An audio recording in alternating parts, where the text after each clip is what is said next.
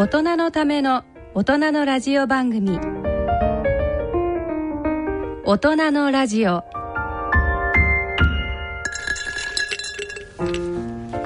皆さんこんにちは。坪田和夫です。どうもこんにちは。西澤邦弘です。こんにちは久保田恵里です。この時間はご機嫌をテーマにお送りしています。はい。はい。今回もですねリモート収録ということで。リモートの2回目。はいえ？ちょっとはうまくなるでしょうか？なるかな？なるといいな。今日ぜ前面になんか西谷さんとエリちゃんのドアップが。私ちょっと今日なんかすいませんお化粧もしてなくて。アップに耐えないと思うね。ちょっと後ろに行こうかしら。みたいな感じでお送りしております。はい。ということでなんか7月になりまして本来であればオリンピックだーっていう。そうだー。本当だねねもう感じだった国点のなんかいろいろとこう地方大会もねガンガン進んでる時期ですよね。ねちょっとうん。なんですけど。ね西澤さんもオリンピックってチケット当たってらっしゃいました？あのね本当にあの安いあの、まあ、うちの息子がやってるそのフェンシングのねあの予選だけあのの券だけ3枚ぐらい持っててだから全部でですねあのちょっと万円ぐらいなんです 久保田さんすごそうじゃんなんか。いや私はですねだいぶ当たったそうなんですよ。私はちょっといろいろあのなんでしょう。あのやっぱりいい席で見ようとか思ってですね。うんいいあの当たんないと思っていい席をまあなんか出したんですね。そしたら閉開会式とか？そうあの閉会式2枚当たったのとテニスのそうテニスのね準決勝かなんかも当たって。おすごい。テニスをね出し出したけど全然当たんなかっあ本当ですか？た、ええ、あ行く一緒に行く人決まってないですよ。よ4枚ぐらい当たってたあとあとなんだっけ？セーリング？江ノ島でやる。ああれも当たってあた。セーリングスね。なので。まあでもね、本当になんか特ににあのね、あの、高校球児の方々はなんか、やっぱなんかこう、ね、舞台の重要度が違うじゃないですか。うん。うん本当ですよね。ちょっとね、あの、残念ですけこれど。を見れないのは本当残念ですね。ね。うんまあでも、あれじゃないですかね、逆にその年の子たちがなんか将来こう、それをこう糧にして、すごいことやってくれたりするとね。そうですね、うん。きっと本当にみんなのなんでしょう。うん。あの悔しさにつながる夏ですけど、うん。それをこうバネに頑張ってもらえるといいですよね。ね。絶対なんかのこう、メルでフマらーク。ねそして来年ぜひオリンピックやってほしい、うん本当ですね。俺まだ信じてる派だからほとんどの人信じてないみたいだけど僕はなんかやってほしいと思ってたけど、うん。うん。いや、なんなんとかなるんじゃないですか？やっぱりこう僕たちほら、あの、ご機嫌があの商売ですから。そうそう。だからちょっと観客3分の1になったってさ、うん。まあいいじゃないね。ですよね。でその場合だからチケットは満々に売ってたはずなので、私のチケットはどうなるんだとかそういう心配はちょっと残るんですけど。そういう問題あるよね。どうなんまあまあ、それもほら、チケットがまだこれから1年以上楽しめるっていう意そう味で、ですね。そう。どうなるだろう、ドキドキみたそういな。ですね。みんないい方に考えましょう。みはい。ということで。ではあの大人のラジオ進めてまいりますはい。はい。はい。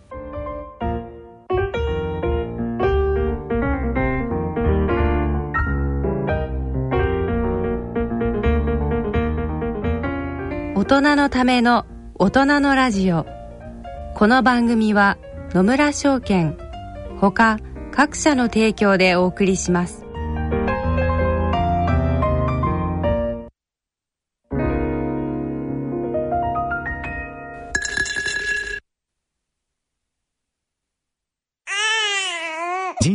100年時代100年の人生をどのように生きていますか？大きくなったらケーキ屋さんになりたい。結婚しても今の仕事が好きだから続けたい。自分が作った料理で世界中の人を幸せにしたい。いつまでも元気でいたい。80歳でフルマラソンを完走したい。夢はどの世代でも大きく広がる。あなたの人生夢無限大。でも必要なものは健康家族友人そしてお金。あらゆる年代に合わせたサポートでいつでもあなたに寄り添います。今からずっとこれからもっと。人生100年パートナー野村証券。それの裏に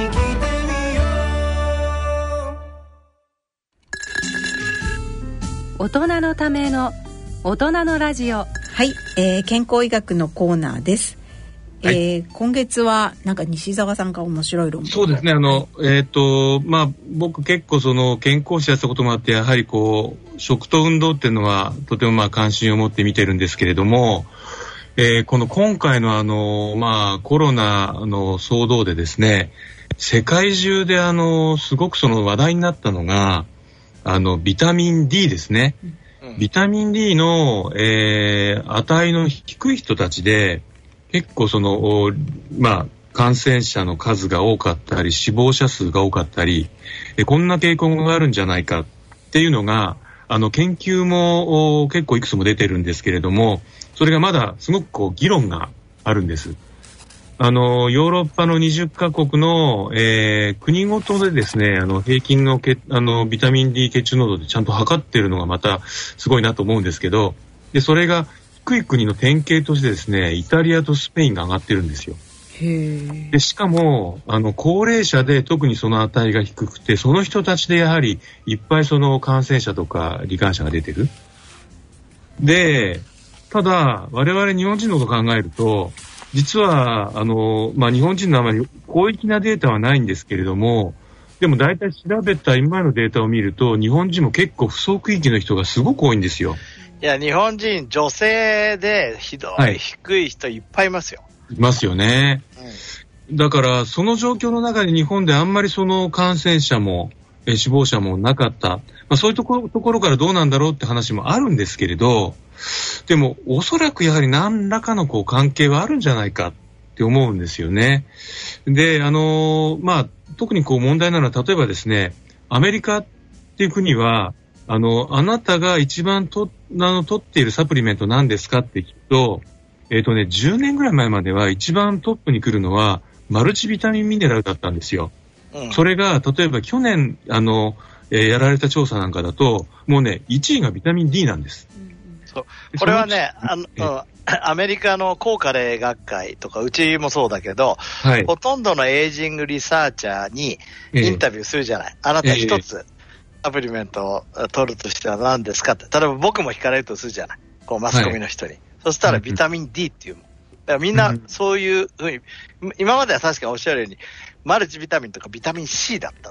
えー、でも今ビタミン D ってほとんどの人が言うから、まあみんなもそれ理解してきたんだね。と、えー、いうことですね。アメリカにあの住んでいる友人はやっぱりなんでしょう、うん、クリンあの病院に行くとやっぱりビタミン D を飲んでくださいっていうのは常に言われるって言ってましたね、だからそのぐらい一般的になっているっていう。ですよね、うん、だからそのカナダとかイギリスなんかは例えばその妊婦さんなんかにあの、無料でビタミン D を配布しますよね。うん。その妊娠の時も重要だから。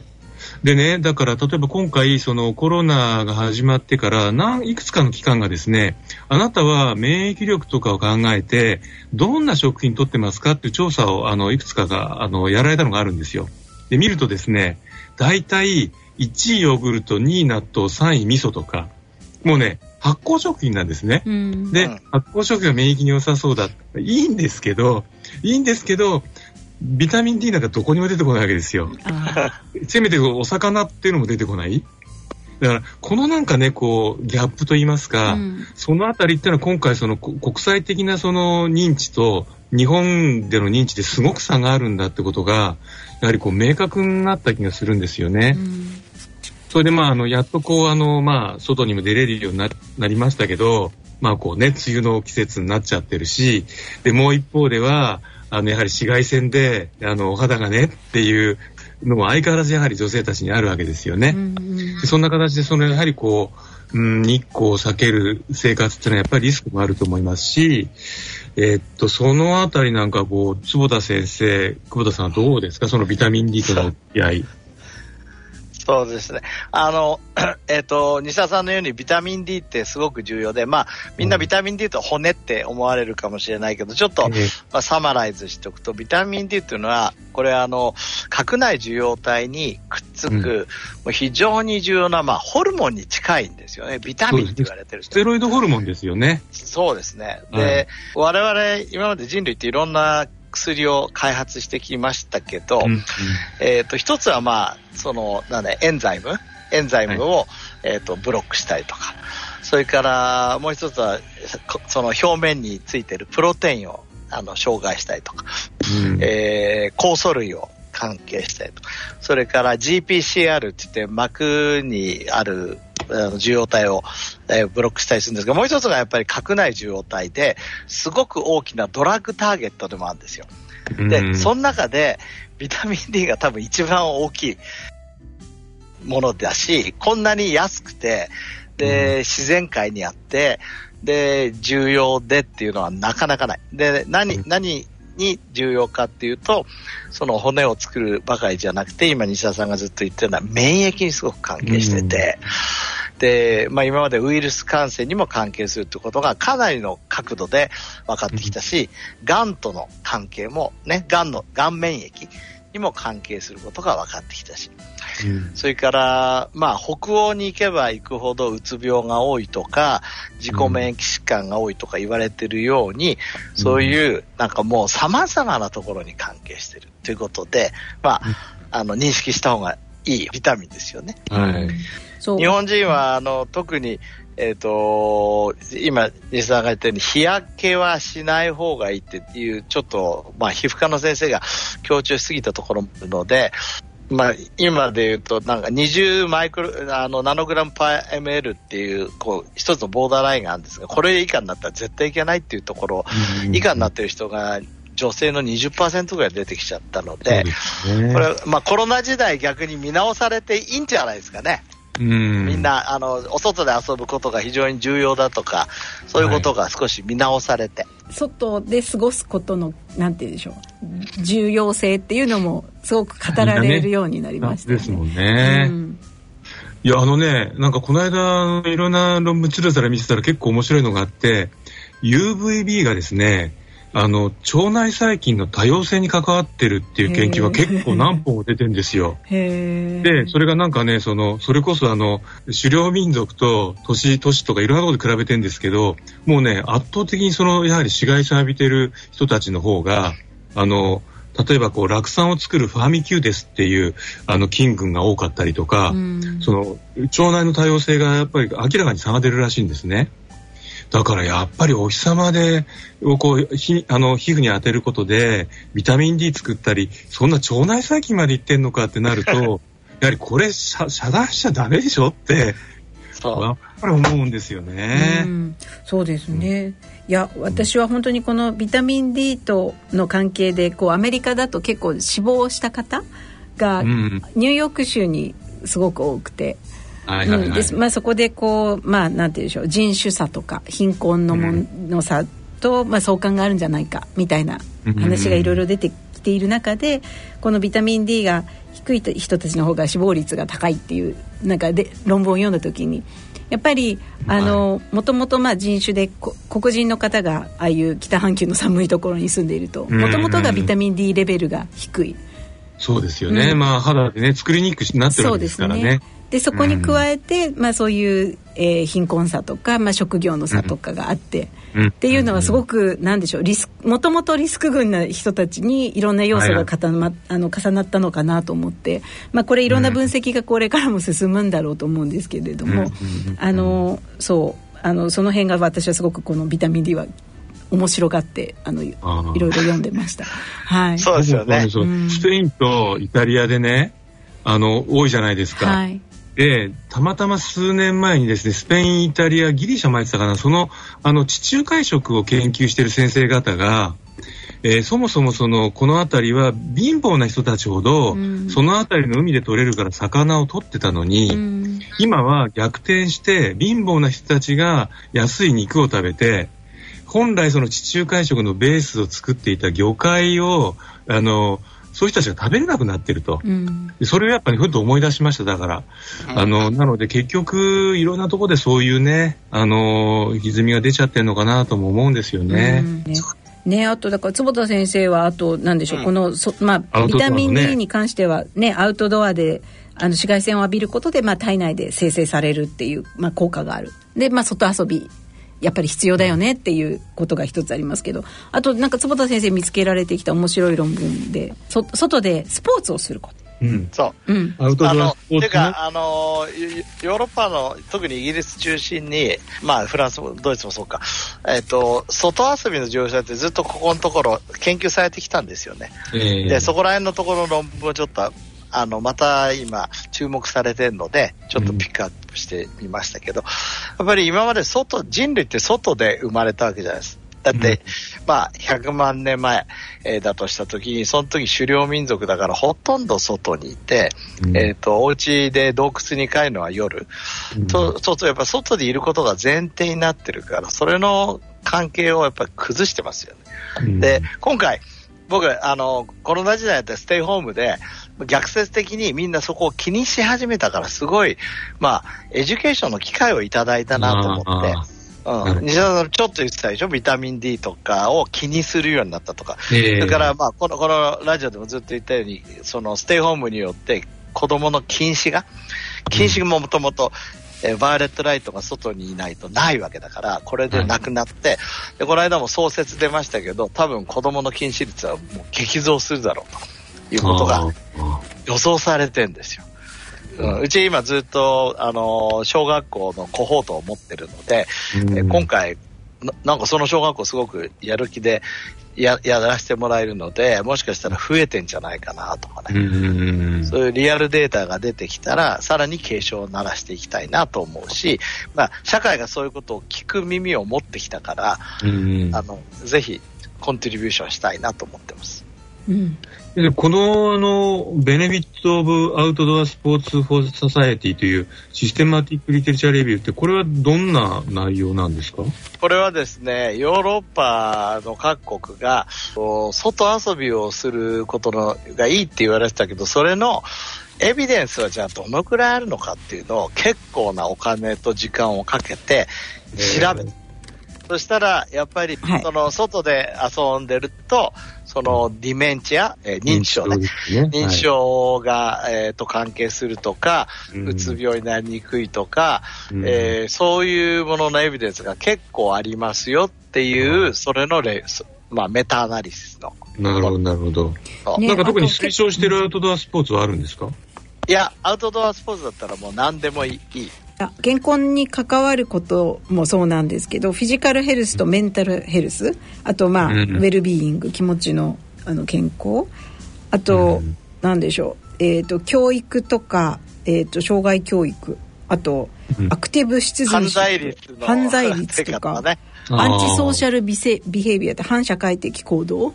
そんなものにも影響を及ぼすっていうことが。えつまりそのなんですか反社会的行動が少なくなる少なくなる、うん、少なくなる。そう。やばいじゃないですか。そんなコロナで毎日うちの中にいたらね。でもねうつうつとしてなんかおかしくなる気持ちもなんかあるのかもしれないけど。まあでもねこのメタアナリシスで出てるっていうことはやっぱりそうなんですね。うん。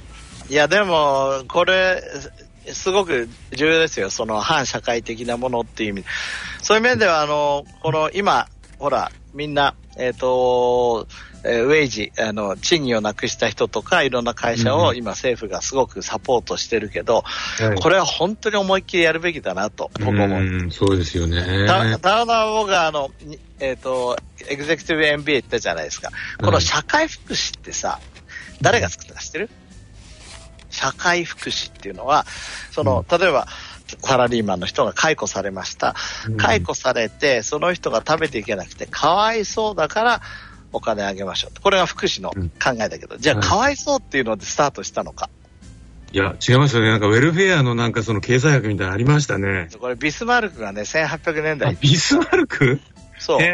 あれね、国防国を守るっていう。ああ、そうそう。だから、いずれにしても、その、ま、ま、国の一つの基盤として考えてますよね。そう、だから、ここで、もう本当に日本の社会ってすごく大事だと思うんだけど、ここで中間層が崩壊したら、その人たちは反社会的な行動にやっぱり移り得るわけじゃないですか。でも、国がちゃんと守ったら国に感謝するし、日本人ってもともと真面目だから一生懸命働いて、ちゃんとした次のさらにいい国になるんじゃないかと僕は個人的にはそう思ってて、だからやっぱり今回、あの政府は思いっきりサポートしようとしたけど、やっぱりそれしっかりやって、やっぱりサポートして、で、この国の形態を保っていくっていう、今、瀬戸際じゃないかなってすごく思いますね。そうですよね。そその時にそ外で遊ぶのも大事なんだ、きっと。うん。まずは外に行って。ね、あの、日本がその高度成長してた時期って、日本ってみんなあの中間層の人たちが多いよねっていうなんかそういう認識もなんとなく国民的にあったわけじゃないですか。でそんなにべらぼうな金持ちもいないしね。ええ。ー、だからやっぱりあれって、あの、なんとなくその、高度成長の一つの支えだったような気もしますよね。公的資本主義っていうね、その、いいことを言ってる原ジョージさんなんか、自分の人生の、自分の目的は、ヘルシーな、その中間層をちゃんと作るっていうことが、すごい重要だっていうのはもう強調されてますからね、僕も本当にそう思いますね。で日本はそれがちょっと格差社会になってきて崩れつつあるし、うん、あの、まあ、またこのコロナでそれが見直されて、中間層をちゃんとね、もう僕たち含めてヘルシーな中間層ができたらいいなと。そうですよね。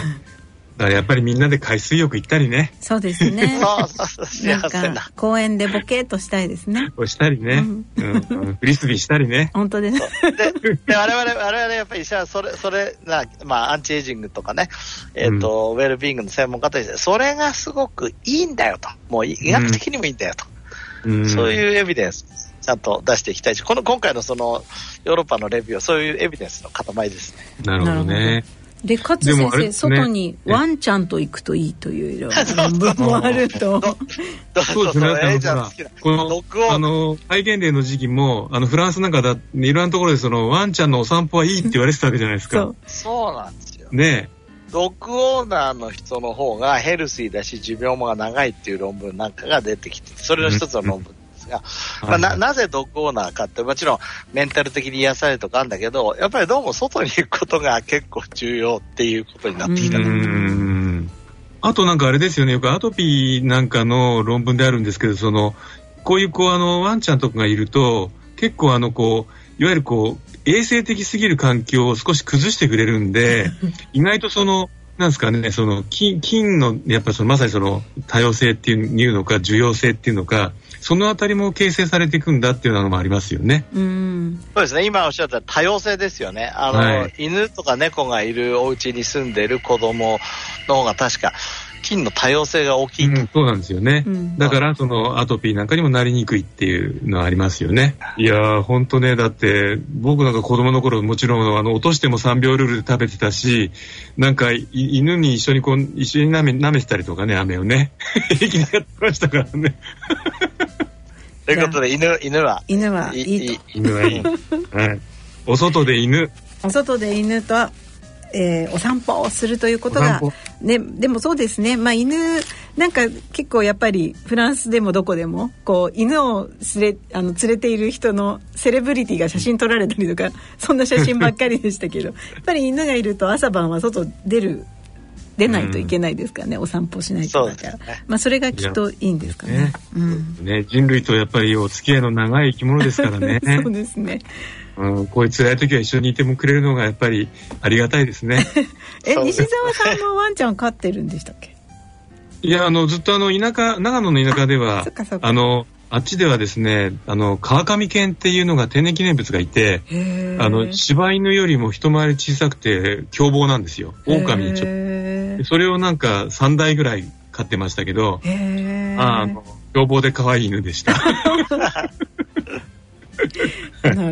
坪田先生とうちはなぜかお揃いのトイプードルなんですけれども。そうそうなんかこう凛々しいですね。うちのなんかその野蛮なのとは違いますね。いやいやうちは結構いやかさ最近やっぱりうちにいるからさうちの犬アンジュちゃんって言うんだけどやっぱり、一緒にいることが多くてお互い見つめ合う時間も多くて 見つめてるとやっぱなんか癒されますねえ先生そのアンジュアンジュちゃんってお名前どっから来てるんですか？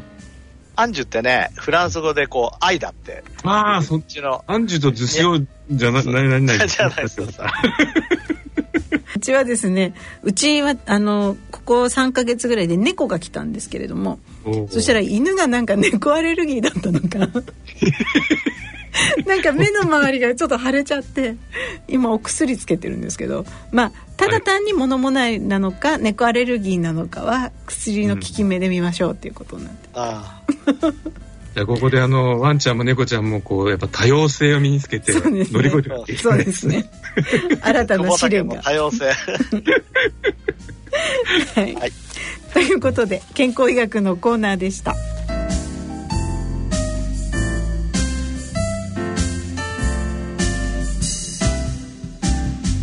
大人のラジオ。大人のための大人のラジオ。はいということで今日の大人のラジオはいかがでしたでしょうか？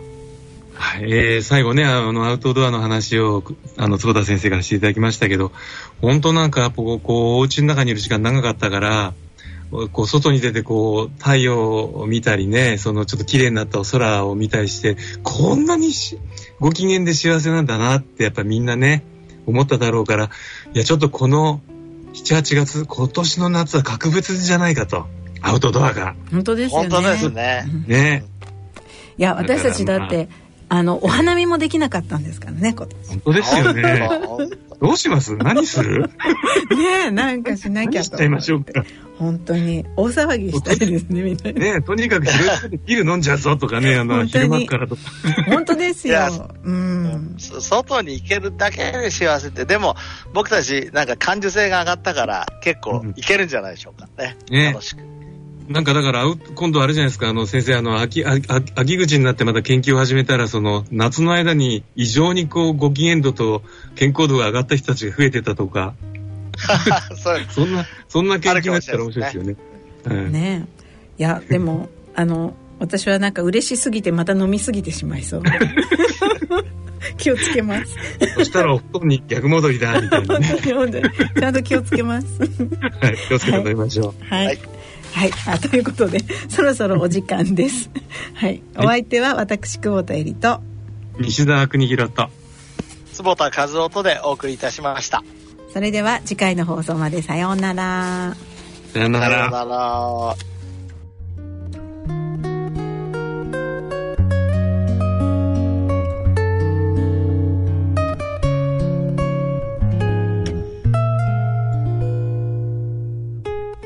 大人のための大人のラジオこの番組は野村証券ほか各社の提供でお送りしました。